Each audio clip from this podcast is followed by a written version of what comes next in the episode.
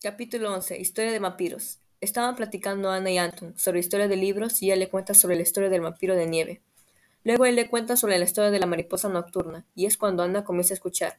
Y al término de la historia, Ana se asustó sobre la parte de la Biblia que le comenzó a contar Anton, y ella pensó que se lo tomó para darle miedo, y se puso triste y se fue volando. Entonces Anton no, no sabía qué hacer ni cómo regresar hasta que Ana llega nuevamente y le dice que ya no estaba molesto con él, y que regresaran a su casa para dejarlo.